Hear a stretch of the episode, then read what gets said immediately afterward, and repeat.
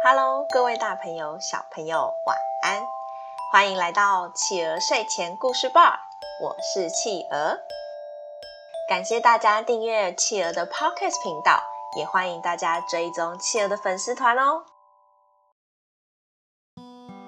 今天企鹅要讲的故事是魔法苹果。魔法苹果，在一个农村里，有三个兄弟。他们每个人都拥有一个自己的宝物。大哥有一个可以看见千里之外的望远镜，二哥有一条能翱翔天际的魔毯，小弟则是有一颗可以医治任何疾病的魔法苹果。有一天，大哥又拿着他的望远镜到处乱看的时候，突然看见皇宫外面张贴了一张公告。哦，天哪，天哪，弟弟啊！国王说，他最爱的公主生了怪病，怎么都医治不好。如果有人能够救了公主，他就将公主许配给谁啊？二哥说：“嗯，那不就是靠我们三个了吗？我们赶快飞过去帮助国王和公主吧。”三兄弟连忙跳上二哥的魔毯，然后往皇宫的方向飞了过去。到了皇宫，国王对着看起来不起眼的三兄弟说。嗯，你们三个谁是医生呢？有什么办法能够救活我的女儿啊？小弟对着国王说：“国王你好，虽然我们不是医生，但我有一颗神奇的魔法苹果，相信公主吃下去之后，怪病一定会好起来的。”国王不太相信小弟说的话，但又想着。嗯，如果不试试看，女儿离开我了怎么办呢？反正都这样了，没试过也不知道是不是真的。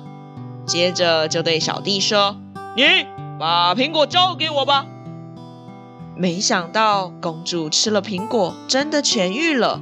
国王太开心了，好啊，好，太好了！我呀，要从你们三个之中选一个当女婿。你们说说，你们觉得谁最合适呢？大哥立刻说：“嗯，亲爱的国王，当然是我了。如果不是我的望远镜看到公告，我们三兄弟也不可能会来啊。”二哥立马跳出来说：“哎，亲爱的国王，你应该选的是我。假如不是我的魔毯，我们怎么可能那么快就飞到皇宫来为公主治病呢？”小弟最后说：“可是国王。”如果没有我的魔法苹果，即便我们都来了，公主可能还是救不醒啊。国王听了三兄弟的话，都觉得非常有道理，开始陷入思考。突然，国王拍了拍大腿，大声地说：“啊，我知道了，我呢要选老三当我的女婿。虽然说啊，你们说的都没有错。”如果不是因为望远镜和魔毯，你们根本就不会到这里来。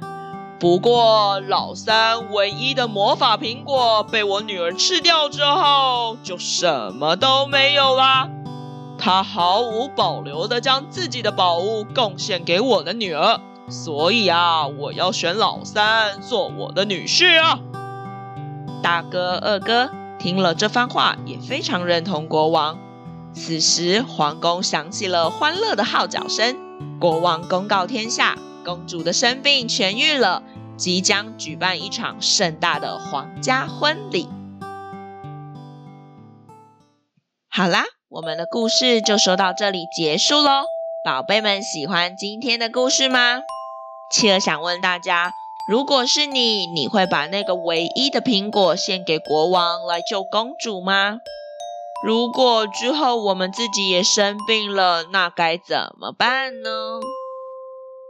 欢迎爸爸妈妈帮宝贝把他们的想法分享在宝宝成长教室企鹅的粉丝团哟。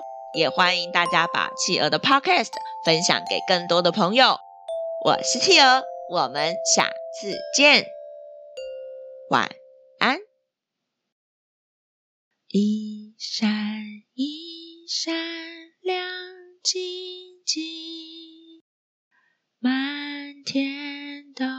是小星星。